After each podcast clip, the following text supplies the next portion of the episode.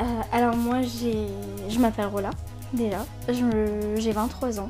Euh, je suis née en Arabie Saoudite. J'ai grandi là-bas jusqu'à mes 18 ans. Je suis libanaise d'origine, donc mes deux parents sont libanais.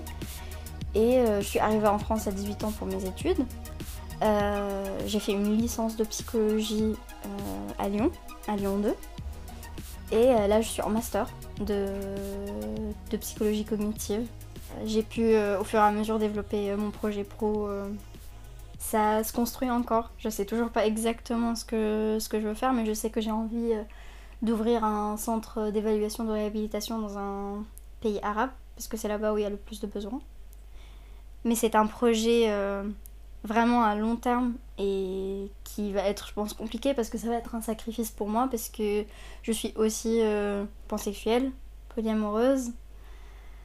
Et du coup, ma façon de vivre ne correspondrait pas du tout euh, à la culture euh, arabe. Donc rentrer chez moi, que ce soit vraiment chez moi, genre en Arabie ou au Liban, ou euh, dans un autre pays arabe, bah, je peux pas mener ma vie comme, j'aimerais la mener en fait. Donc c'est soit le projet pro, c'est quelque chose qui me tient vraiment à cœur, c'est hyper important pour moi. Et en même temps, bah, ma vie personnelle, c'est important aussi. Donc euh, ça va être euh, malheureusement euh, un choix à faire. Soit vivre en secret, soit bah, du coup sacrifier toute une partie de moi-même. Mais je, sinon, j'ai toujours su que j'étais polyamoureuse. J'avais jamais mis de mots forcément dessus tout de suite. Mais depuis que, que j'ai envie d'avoir des relations, je savais que je pouvais pas. Je pouvais. Je me sentais pas bien dans, dans un schéma exclusif. Que bah, ça, pouvait être, euh, ça pouvait être positif en fonction de la personne, des situations, mais que c'est pas forcément quelque chose. euh, une, configura- une configuration dans laquelle je me voyais genre sur vraiment le long terme quoi.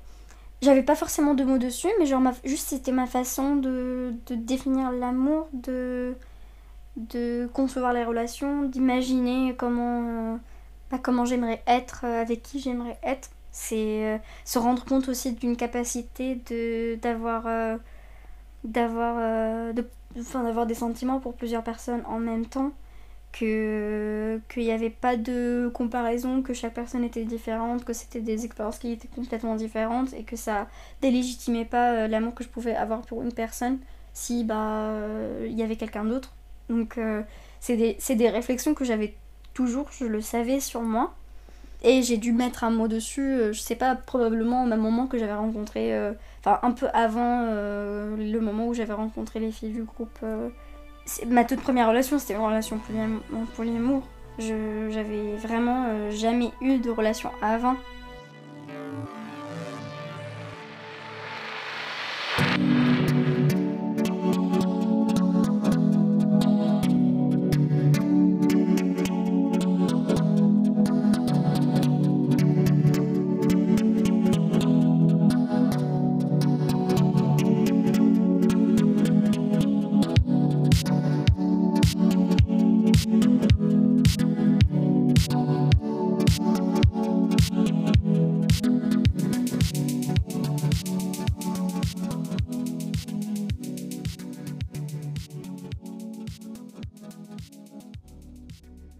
Bonjour, je m'appelle Jade.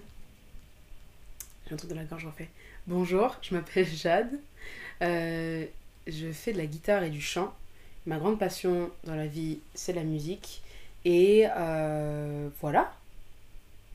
J'adore plein de trucs, mais euh, c'est un bon début, je pense. C'est un très bon début. Ouais, cool.